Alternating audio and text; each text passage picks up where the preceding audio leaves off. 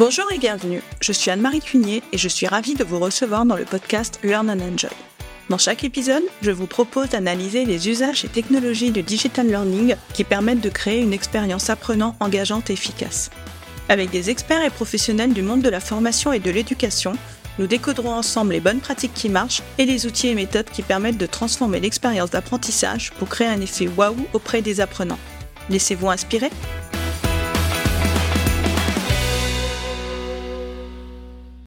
Bonjour à tous Pour ce nouvel épisode, j'ai le plaisir de recevoir Marie Prévost de la Fabrique à neurones. Docteur en neurosciences et fondatrice du centre de formation La Fabrique à neurones, Marie est spécialiste des neurosciences cognitives.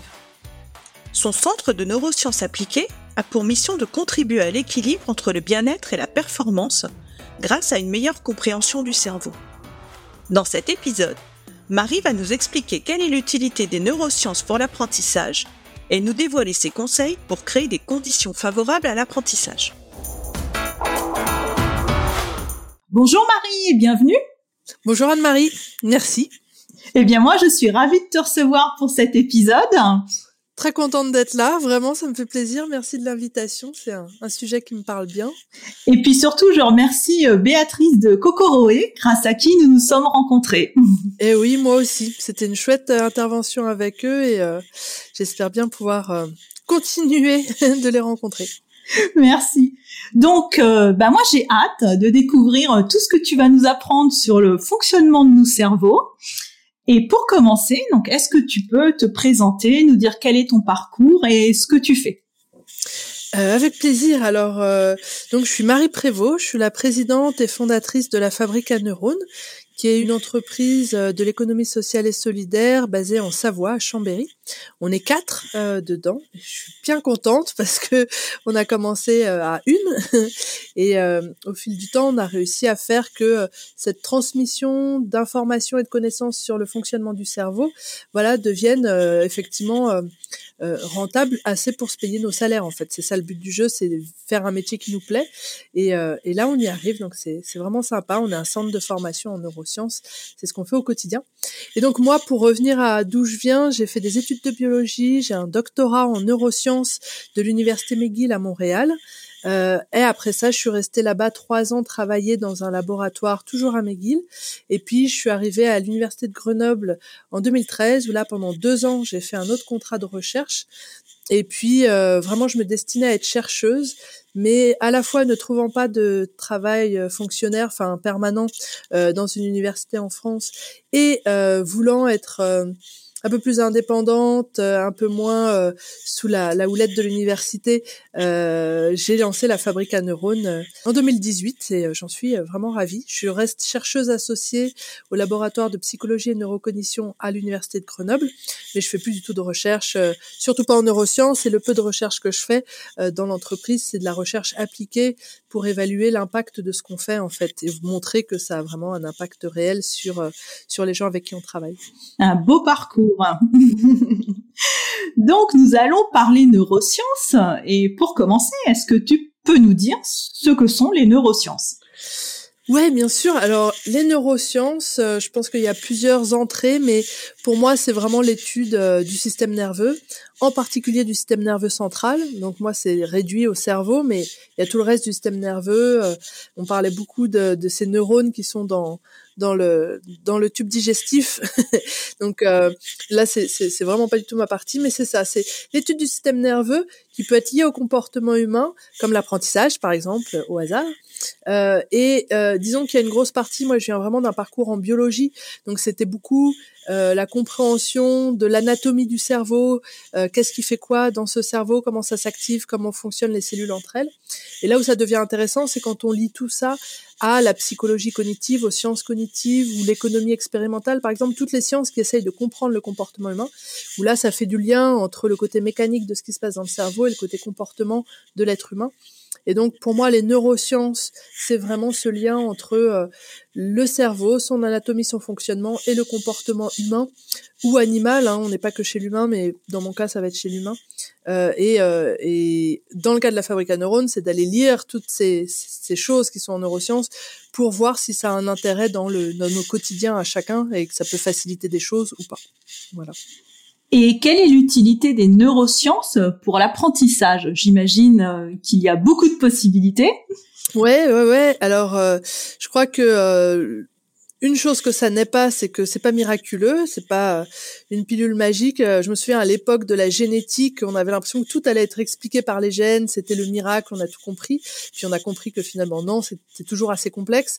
Les neurosciences, c'est pareil, c'est très à la mode et ça n'explique pas tout du tout. Il y a beaucoup d'inconnus. Par contre, ça a vraiment une, une, une, vocation, je pense, à rendre autonomes les gens avec leur propre fonctionnement. C'est-à-dire que euh, euh, je reprends cet exemple que je prends tout le temps, mais comme le sportif de haut niveau qui connaît bien son corps et tout ce dont il a besoin pour performer sur son marathon, euh, au quotidien, on utilise notre cerveau pour prendre des décisions, se concentrer, mémoriser, apprendre, euh, vraiment de façon euh, hyper régulière. Et si on comprend bien comment ça fonctionne, et la science appuie ça, appuie cette idée-là, cette hypothèse, alors on va pouvoir fonctionner un peu mieux, moins cogner la tête contre les murs, moins faire des choses en fait qui sont pas vraiment en accord avec avec euh, nos limites euh, et euh, peut-être trouver d'ailleurs des stratégies qui seront hyper efficaces. Donc il y a tout un intérêt de la métacognition, de comprendre son fonctionnement cognitif. Je crois que là les neurosciences pour l'apprentissage ont des choses à, à proposer. Et donc pour moi le, le, grand gain des neurosciences, le grand apport des neurosciences, c'est de la compréhension des mécanismes pour être autonome derrière avec la pratique parce qu'on peut on peut donner des bons conseils, il faut faire ci, il faut faire ça, mais tous ces bons conseils, en fait, ils vont plus ou moins marcher selon les individus, selon les situations, selon les contextes. Et si on a bien compris pourquoi cette bonne pratique, elle est efficace et intéressante, alors on pourra adapter cette bonne pratique à l'individu en particulier, à la situation particulière, au contexte particulier. Ce qu'on ne peut pas faire si on n'a pas compris pourquoi est-ce qu'on nous conseille de faire comme ci ou comme ça. Donc ça, je crois que c'est vraiment la valeur ajoutée euh, des neurosciences. Euh, bah, y a un intérêt à comprendre du coup euh, des mécanismes de concentration, d'attention, de mémorisation de posture de l'enseignant et de l'apprenant qui ont un effet sur l'apprentissage derrière et euh, on en parlera peut-être un petit peu euh, après d'ailleurs. Oui, et, justement, donc on parle souvent d'engagement des apprenants et quel éclairage justement sur cet engagement nous apportent les neurosciences? Eh ben, c'est assez intéressant. Euh, il y a pas longtemps, j'ai parlé d'une expérience là euh, euh, qui date de 1963 de L. Hein, les deux avec un H, si je prononce ça bien en anglais. Euh, sur des chatons. Donc ils mettent des chatons dans un manège qui sont attachés euh, pour être obligés de marcher dans un sens. Leur parcours est prédéfini, ils n'ont pas le choix de là où ils vont. Mais il y a un chaton, euh, enfin une série de chatons qui ont vraiment tout le corps immobilisé. Ils ont juste les pattes qui peuvent avancer, mais ils voient pas où ils vont. Ils peuvent pas tourner la tête, leur corps, rien. Donc ils peuvent pas vraiment explorer leur espace. Et il y a l'autre partie des chatons qui peut explorer son espace, donc qui peut euh, regarder où il va, bouger sa, queue, le bas du corps. Il est juste euh, attaché par le haut, obligé d'aller dans une certaine direction. Il ne peut pas aller euh, n'importe où. et on voit quoi? On voit que les chatons qui peuvent bouger comme ils veulent quasiment euh, sauf la direction où ils vont, euh, eux ont des bons réflexes et un bon apprentissage de survie. Donc quand on les met sur une poutre et qu'ils ont le choix entre sauter à gauche ou à droite, euh, la poutre à gauche c'est pas trop haut, donc c'est une hauteur normale pour un chaton, c'est bien de sauter de cette hauteur-là. À droite, il saute comme s'il sautait d'une falaise, donc évidemment il meurt pas, hein. mais c'est trop haut en fait. Un chat qui a bien exploré son environnement et bien appris, il va jamais sauter de ce côté-là. Donc les chats qui étaient un peu libres dans cette exploration sautent du bon côté. Ceux qui ont été un peu euh, euh, enfermés dans cette boîte euh, dans laquelle ils pouvaient pas trop se déplacer, ils vont sauter au hasard. 50% sautent du bon côté, 50% sautent dans le vide. Et donc là, on voit tout l'intérêt pour le chaton de pouvoir s'engager, de pouvoir être actif dans l'exploration de son monde, de pouvoir vraiment bouger, toucher, regarder où il va, avoir une, compréhension globale de son environnement, ça lui fait apprendre des règles de survie euh, euh, essentielles, qui n'est pas le cas dans l'autre chaton qu'on a brimé et qu'on n'a pas laissé s'engager autant. Il était beaucoup plus passif, il n'a pas eu l'occasion d'explorer son monde de la même façon. Donc ça, je pense que c'est une des notions importantes de l'engagement, c'est que sans engagement, on est limité dans notre apprentissage en fait. On apprend moins bien, on, on apprend de façon moins complète, on, on, va moins bien comprendre le monde. Euh, et donc c'est pas moi qui le dis, hein, mais euh, le, le, bouquin de, de Dehaene, de Stanislas Dehaene, euh, qui est donc le conseiller scientifique à l'éducation nationale et un, un, chercheur en neurosciences hyper réputé, euh, va proposer dans son livre Apprendre, l'engagement c'est ça, c'est que en fait ça ça augmente euh, tout ce qui a augmenté dans l'apprentissage côté positif. On apprend plus vite, on apprend mieux, on peut faire des erreurs, euh, on est impliqué, on est plus motivé, euh, donc c'est ça a vraiment tous ses bénéfices. On peut parler de l'intégration multisensorielle, par exemple, dans l'engagement. Euh, si j'écoute ce qu'on me raconte en étant assis et qu'on me parle, euh, en fait, l'information ne m'arrive que d'une façon. Je l'entends, éventuellement, je vois la personne parler. Donc là, en termes de sens qui sont engagés, il n'y en a pas tant que ça. Alors si je fais moi-même, que je suis vraiment engagée dans euh, dans l'exercice ou la notion qu'on me propose, euh, bah là j'engage forcément beaucoup plus de sens parce que je vais voir, je vais entendre, je vais toucher, euh, peut-être que je goûte, euh, c'est ce que font les tout tout petits, peut-être que je sens. Euh, donc il y a le plus de sens sont engagés, le plus on va euh, bien comprendre les concepts, bien créer des représentations de ces, ces nouveaux, euh, ces nouvelles informations, et le plus on va retenir tout ça et vraiment bien le maîtriser. Ça, c'est ce que euh, montre la littérature. Et donc ça, c'est un des bénéfices de l'engagement, de faire soi-même et d'être vraiment actif dans tout ça. Euh, et puis voilà, on aura une boucle un petit peu plus efficace de euh, d'encodage, de stockage et de consolidation de, de l'information, euh, qui est d'ailleurs ce qui fonctionne bien quand on fait des autotests. Oui, donc cet engagement, effectivement, il est d'autant plus essentiel, je pense, dans l'apprentissage que il permet cette intégration multisensorielle et il permet, voilà, l'apprentissage vraiment efficace qui existe hein, quand on est moins engagé et passif, mais qui sera, euh, on, on, perd du temps et de l'énergie, c'est dommage. On peut, on peut faire mieux, quoi, quand on est engagé, en fait. Très bien, merci, c'était vraiment très intéressant. Et donc, euh, la concentration, c'est un facteur important de l'engagement. Est-ce que tu aurais des bonnes pratiques à nous recommander justement pour favoriser cette concentration? Euh, avec plaisir. Alors je dois dire que euh, moi ce que ce que j'utilise et que j'aime bien c'est euh, la méthode Pomodoro. Donc on peut connaître déjà, tant mieux. Ce qui compte c'est de comprendre le principe et le principe c'est d'avoir une échéance dans le temps rapide, dans pas très longtemps. Euh, moi, j'utilise beaucoup pour faire des choses qui me motivent pas du tout, que je suis obligée de faire, type compta, euh, type ce genre-là. Et en fait, me dire que pendant 20 minutes, ou 10 minutes, ou 30 minutes, euh, le temps que je me mets devant moi varie, bah, je ne fais que ça, juste ça, rien d'autre. Mais qu'après, j'ai ma petite pause, là, c'est terminé. Bah, c'est assez motivant parce que je suis pas motivée pour le faire, mais je sais que je me lance pas dans euh, une tâche qui va être indéfinie, c'est hyper long, j'en vois pas le bout, et ça c'est extrêmement démotivant pour moi, et c'est démotivant pour beaucoup de personnes. Donc, je trouve que la méthode Pomodoro, elle a cette, elle a ce gros bénéfice là qu'elle nous donne une échéance très courte pendant laquelle c'est ok de se concentrer et on peut l'adapter en fonction de chacun, de se dire, bah là, je me mets des, créneaux de 10 minutes au lieu de 20 minutes, ou un créneau de 40 minutes si on sent euh, bien bien lancé, que ça nous aide, et après ça, on fait une pause. Et on peut relancer un créneau si on est partant, où on a fait ça, et c'est déjà ça de prix, et puis on s'arrête et on recommencera à un autre moment. Euh, voilà ce que j'aime dans cette méthode Pomodoro, c'est l'idée d'avoir un effort cognitif limité dans le temps et une pause qui est accessible dans pas trop longtemps. Donc ça, ça aide à se concentrer. Je trouve que c'est un, une bonne méthode. Une autre chose, j'espère qui paraît évident à la plupart, c'est de faire qu'une chose à la fois.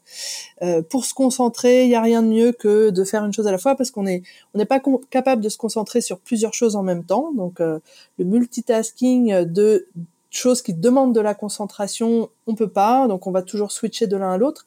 Et c'est vrai qu'on perd un peu en efficacité, en énergie euh, à switcher, même si c'est euh, d'une seconde sur l'autre, on passe d'une activité euh, à l'autre. Ben ça nous coûte plus d'efforts et ça nous fatigue plus et donc on s'épuise et on est moins efficace, on fait plus d'erreurs, ça dure plus longtemps. Donc ne faire qu'une chose à la fois, c'est vraiment plus efficace, on va plus vite, on fait moins d'erreurs, autant le mettre en place. Donc on va ranger le téléphone portable, on ferme l'ordinateur, limite on ferme la fenêtre pour pas avoir le bruit de dehors et vraiment on est juste sur un truc, on limite les distractions. Ça c'est une bonne façon de, de s'aider à, à, rester concentré. Euh, puis peut-être une troisième chose, mais qui demande un petit effort, c'est euh, la pleine conscience. Donc il y a une très jolie littérature sur euh, la méditation de pleine conscience qui booste la concentration. Donc ça permet vraiment d'augmenter nos capacités de concentration parce que c'est ça la pleine conscience. On apprend à rester concentré que sur sa respiration en général ou euh, un élément un peu ancré dans le corps euh, et à laisser passer les distractions, les ruminations, les choses qui peuvent qui peuvent nous venir naturellement. On les laisse passer, on s'attarde pas dessus et donc on apprend à rester concentré. Il y a vraiment des beaux papiers qui ont qui ont été publiés. Euh, Antoine Lutz travaille beaucoup là-dessus. L'effet que ça peut avoir sur nos capacités de concentration et on voit que les grands méditateurs peuvent se concentrer facilement et plus longtemps que les gens communs du mortel comme moi, en tout cas, qui, ne médite pas du tout tous les jours en pleine conscience, mais qui pourrait, si j'avais vraiment cet objectif d'augmenter mes capacités de concentration, la science soutient complètement cet effet et ce bénéfice-là. Et comment tu expliques que certaines personnes euh, travaillent mieux lorsqu'elles écoutent par exemple de la musique et d'autres non? Moi personnellement, je suis incapable de travailler avec un fond musical, hein, donc euh, il me faut vraiment le silence complet. Alors que par exemple ma fille, elle travaille avec son iPhone, sa tablette, sa musique et ça marche tout aussi bien. Donc comment tu expliques ça? Alors l'explication que j'ai moi pour ça, à savoir si c'est euh, si c'est la bonne ou pas, ce serait intéressant de débattre avec euh, avec d'anciens collègues qui continuent de faire de la recherche active, euh, qui connaissent le sujet vraiment à fond. Euh, c'est que effectivement, euh, dans mon cerveau, j'ai euh, une zone qui est vigilante à tout ce qui se passe autour de moi et qui s'allume quand il y a des bruits, des choses autour de moi. Et ça, c'est pas sous mon contrôle, c'est dans le tronc cérébral, c'est une partie vraiment qui est là pour ma survie au cas où il y a un truc vraiment, euh, vraiment hyper important euh, autour de moi. Et puis il y a ma volonté à moi qui me dit je veux être concentré sur quelque chose. Cette volonté, donc c'est, elle se met en action pour me dire ok, je me concentre. Et là, c'est vraiment sous mon contrôle, je me concentre sur quelque chose. Seulement, si il y a quelque chose autour de moi qui se passe, cette autre zone, euh, c'est plusieurs zones, hein, il y a plusieurs zones, mais il y en a une en particulier qui est très importante. Cette autre zone très importante, elle va s'activer dès que va y avoir bah, des distractions et elle va me m'enlever de, de ma zone de concentration. Donc ça, c'est le mécanisme un petit peu de base.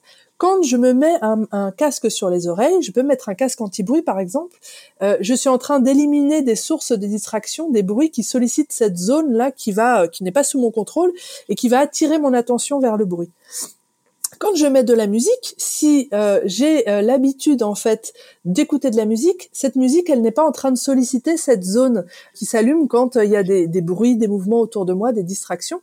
Au contraire, en fait, j'ai appris en, en vivant dans cet environnement ou en grandissant que la musique, ça me faisait une petite bulle, ça me fait comme le casque anti-bruit, ça, ça m'isole de toutes ces distractions, de toutes ces choses autour de moi qui sont du coup effacées, ne vont pas solliciter cette zone euh, parce qu'il y a la musique qui prend le dessus, qui est plus forte et qui cache ça, et du coup je suis dans ma bulle de travail. Et ça, c'est vraiment des différences individuelles, c'est-à-dire que euh, pour moi, c'est l'explication euh, vraiment parfaite de pourquoi certains, il y a même des gens qui arrivent à écouter de la chanson euh, française, du rap avec des paroles qui pourraient être vraiment très euh, très ouais, divertissantes et distrayantes, euh, et d'autres pour qui, bah, comme tu dis, comme toi, qui peuvent pas avoir un petit bruit, une petite note dans les oreilles, sinon ça va les distraire et ils n'arrivent pas à rester concentrés. Donc c'est un peu le seuil de détection de, ce, de cette zone-là qui nous alerte sur ce qui se passe autour de nous, qui va nous aider à nous décrocher de notre concentration pour survivre, mais qui devient plus une aide, mais un handicap quand on essaye d'être concentré et qu'il n'y a pas de danger. Euh, elle a un seuil de détection et de tolérance un peu différente selon les gens euh, et leur environnement euh, et leur, euh, leur éducation. quoi. C'est comme, comme ça que je me l'explique.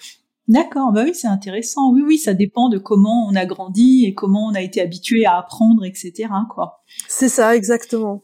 Et donc, il existe aussi beaucoup de fausses croyances sur le fonctionnement de notre cerveau. Donc, euh, c'est ce qu'on appelle les neuromythes. Donc, est-ce que tu peux nous expliquer euh, ce qu'est un neuromythe? Parce que quelquefois, on voit passer des définitions qui ne sont pas euh, toujours les mêmes. Donc, pour toi, qu'est-ce qu'un neuromythe? Pour moi, bah, c'est un, un mythe, donc une une fausse croyance sur quelque chose qui a trait aux neurosciences ou au neuro quelque chose. Donc moi je vais dire neurosciences parce qu'on est là-dedans aujourd'hui et puis c'est ce que je connais un petit peu. C'est comme ça que je définis le neuromythe. Pour moi c'est quelque chose qui se propage un peu dans la population générale, mais aussi dans la population spécialisée. Les vrais neuromythes, c'est ça qui est assez bluffant, c'est qu'ils sont aussi chez les chercheurs, euh, chez moi, chez d'autres, et que ça prend un temps en fait à les débunker et puis à se dire ah mais non en fait ça c'est une croyance que j'ai euh, et c'est pas facile à voir parce que euh, parfois ça fait partie de notre cursus universitaire, on a appris des choses. Et puis quand on veut vérifier en fait la source, est-ce qu'il y a de la littérature scientifique pour euh, soutenir en fait cette idée et qu'on n'en trouve pas, on se dit ah ben en fait euh, là tu vois je suis sur un mythe quoi, mais je m'en rendais pas compte. Et c'est ça, ça tourne dans nos croyances comme des vérités, en fait c'en est pas. Et le, le, le, combat contre le neuromythe, c'est vraiment euh, d'être un peu sceptique sur toutes les informations qu'on nous donne à manger et que nous on propose, qu'on a en nous, et de se dire elle vient d'où cette information Tu vois, elle est en moi depuis toujours, mais je me suis jamais posé la question de sa source. Et le jour où on essaye d'aller chercher sa source, on se rend compte que euh, bah on n'en trouve pas forcément. Donc là, c'était un mythe. Et vraiment, ça, c'est du vécu. À la fabrique à neurones, on a beaucoup parlé pendant un moment de cette limite qu'on a de, dans notre concentration. On ne peut se concentrer que pendant 20 minutes environ par personne, en moyenne. Et euh, on propageait ça parce que, euh, bah voilà, ça faisait partie un peu de notre culture scientifique. Et un jour, on s'est posé la question de se dire, mais ça, ça sort d'où en fait cette information? On a cherché euh, de, de la source scientifique, on n'en a pas trouvé. Du coup, on s'est dit, c'est un neuromythe, on va l'enlever complètement de nos, nos supports et de ce qu'on propage, parce que pour l'instant, on n'a rien trouvé de convaincant pour dire que on avait effectivement une concentration qui se limitait à 20 euh, minutes en moyenne chez les gens. En tout cas, dans la littérature en neurosciences cognitives, moi j'ai toujours rien trouvé. Mais si jamais quelqu'un m'écoute et a des publications là-dessus, ça m'intéresse de le savoir parce que on pourra remettre au goût du jour cette information. Pour l'instant, j'ai rien trouvé. Bon bah écoute, j'espère que ton appel sera entendu. et euh, justement, est-ce que tu peux nous donner quelques exemples de neuromythes? Ah oui, avec plaisir. Donc euh, un qui était très répandu, c'est qu'on l'idée qu'on n'utilise que 10% de notre cerveau, donc a été popularisé beaucoup par le film de Luc Besson, euh, Lucie, un film de science-fiction où justement le, le synopsis c'est qu'elle va être intoxiquée avec une drogue qui lui permet d'accéder à 90% de son cerveau et 90% manquant. Bon bah ça c'est euh, c'est vraiment pas vrai. On utilise bien 100% de notre cerveau au quotidien. Quand on dort, le cerveau s'arrête jamais. Donc tout est utilisé. Donc ça, c'est un mythe qui était assez tenace. Un autre mythe peut-être, c'est l'idée d'être cerveau gauche ou cerveau droit qui est beaucoup propagé. Donc évidemment, euh, nos deux hémisphères fonctionnent euh, un peu différemment. Donc c'est peut-être de là que ça, ça vient, cette idée d'être cerveau gauche ou cerveau droit. Mais quand même, ces deux hémisphères qui sont presque un duplicata l'un de l'autre, en fait. Et il y a une redondance dans les, dans les circuits euh, neuronaux qui sont là au cas où. Donc c'est très bien, au cas où on a des, des accidents, je pense que c'est à ça que ça sert. Mais après, il y a des spécialisations. Donc c'est vrai que le langage va être plus d'un côté, mais il est aussi un peu de l'autre, il n'est pas complètement inexistant. Donc euh, l'idée de se dire cerveau gauche ou cerveau droit et de parler comme ça, c'est c'est un peu une aberration. Euh, euh, voilà, c'est un côté un peu poussif de, de, de choses qu'on observe, qui sont plus de l'ordre de la latéralisation de certaines fonctions, mais qui existent aussi de l'autre côté. Donc ça, c'est un autre mythe, je pense, qui se propage beaucoup. Euh, il y avait cette histoire de concentration. Donc pour moi, c'est devenu un neuromythe parce que j'ai pas trouvé de soutien au fait que euh, notre concentration était limitée à 15-20 minutes en moyenne par par adulte. Donc euh, pour moi, c'est devenu un neuromythe. Donc euh, maintenant, à chaque fois qu'on en parle, on dit la concentration est limitée parce que c'est un effort, c'est vrai, et que ça demande de l'énergie. Mais euh, ça se trouve chez certains, elle est d'une heure et demie, et chez d'autres, elle est de cinq minutes. Et ça dépend vraiment de si on est motivé ou pas, si ça nous intéresse, euh, si on est fatigué, si on est sous le coup d'émotion. Donc voilà, il y a plein de facteurs qui peuvent rentrer en ligne de compte. Voilà, je pense que c'est mes neuromythes favoris. Après, c'est moins neuroscientifique, mais il y a les neuromythes euh, d'être multitâches, euh, les femmes plus multitâches que les hommes. Et là, je pense que c'est plutôt des psychomythes que des neuromythes. Euh, donc euh, voilà. Oui, et là, quand tu parlais de la concentration, que certaines personnes peuvent être plus ou moins concentrées longtemps, on rejoint aussi le flow à ce niveau-là, parce que quand tu es vraiment dans une activité qui te plaît, dans laquelle tu es vraiment porté et que tu es dans le flow, tu peux y rester très très longtemps. Absolument, absolument. Ça, ça peut rejoindre ces notions-là euh, avec lesquelles je suis moins euh, moins à l'aise scientifiquement. Mais oui, complètement. Et une difficulté pour, si je devais monter une expérience pour mesurer euh, le temps que je peux rester concentré, c'est de détecter les micro-pauses. Donc, on pourrait, avec un peu d'électroencéphalographie, avoir quelque chose d'assez fiable. Mais détecter les micro-pauses et puis les vraies pauses plus longues pour voir pendant combien de temps on reste concentré pur et dur, et ou alors combien de temps on reste concentré, mais avec des micro-pauses qui ne se voient à peine, qui se sentent pas, qui se perçoivent pas, et donc on a l'impression qu'on reste concentré pendant deux heures, trois heures. Puis c'est ce qu'on observe de l'extérieur. On voit des enfants qui peuvent jouer pendant une heure et demie avec leur voiture, on a l'impression qu'ils font aucune pause, qu'ils font que ça. Des adultes qui restent sur des jeux vidéo non-stop pendant sept heures, euh, des choses comme ça où on se dit en fait, bon bah les gens arrivent à rester concentrés, mais il faut définir c'est quoi cette concentration. Est-ce que c'est une tâche soutenue qui nous demande beaucoup d'efforts, ou est-ce que c'est euh, de la lecture? Et on peut lire un bouquin pendant pendant très longtemps.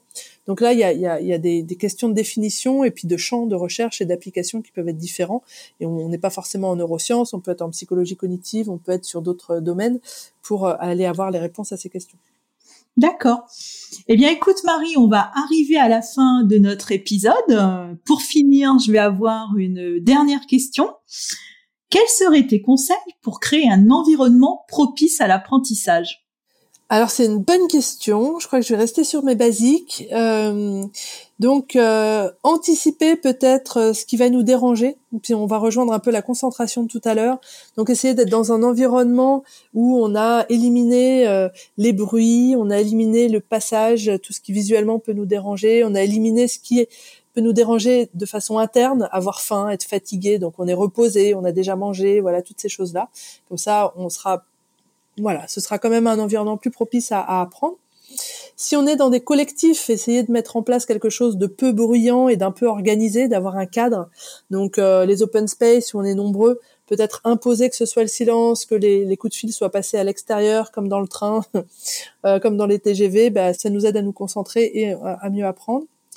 Euh, on peut aussi avoir euh, ces bonnes pratiques de euh, d'avoir un objectif, on sait où on veut aller. Dans mon dans mon apprentissage, je sais bien où je veux aller là aujourd'hui pour la prochaine heure, et de découper ça en petits paquets, en petites étapes.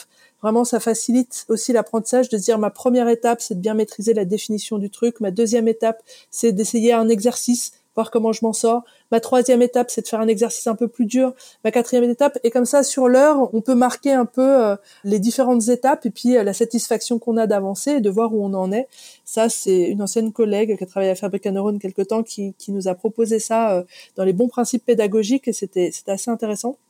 Proposer peut-être de travailler par petits blocs éviter vraiment l'apprentissage massé. Donc j'espère que ça devient très connu, mais euh, euh, faire des petits paquets et revenir euh, par petits bouts, c'est toujours mieux.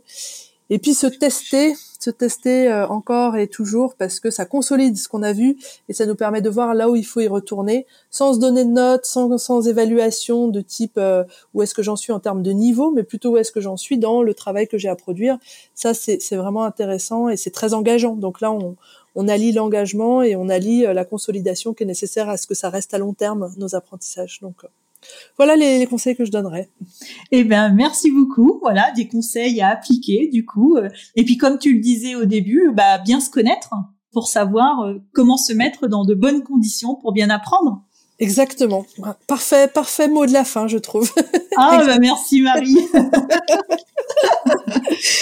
eh bien, écoute, moi, je te remercie beaucoup pour cet échange. Hein. J'ai appris euh, plein de choses. Donc, euh, comme d'habitude dans les notes de l'épisode, eh bien, je mettrai euh, ton contact LinkedIn si nos auditeurs souhaitent entrer en contact avec toi. Et puis, je mettrai également le site de la fabrique à neurones. Merci beaucoup Anne-Marie pour pour cette invitation. C'est très chouette de faire un podcast. Ah bah écoute, bah merci d'avoir accepté mon invitation. En plus, ça faisait très longtemps que je voulais enregistrer un épisode sur les neurosciences. Donc, je suis vraiment euh, très contente que tu aies accepté. Avec grand plaisir. Eh bien, merci beaucoup, Marie. Merci à toi, Anne-Marie. Au revoir. À bientôt. À bientôt. Au revoir. J'espère que cet épisode vous a plu. Si vous aimez le podcast Learn and Enjoy et si vous avez envie de me soutenir, de m'aider à faire connaître ce podcast, la meilleure façon, c'est de me laisser une note 5 étoiles sur Apple Podcast ou un petit commentaire. Pensez aussi à vous abonner pour être informé de la sortie des prochains épisodes. Et pour rester en contact ou me proposer un thème que vous souhaitez que j'aborde, vous pouvez me rejoindre sur LinkedIn. Vous me trouverez sous mon nom, Anne-Marie Cuignet. Je vous dis à très vite pour un nouvel épisode.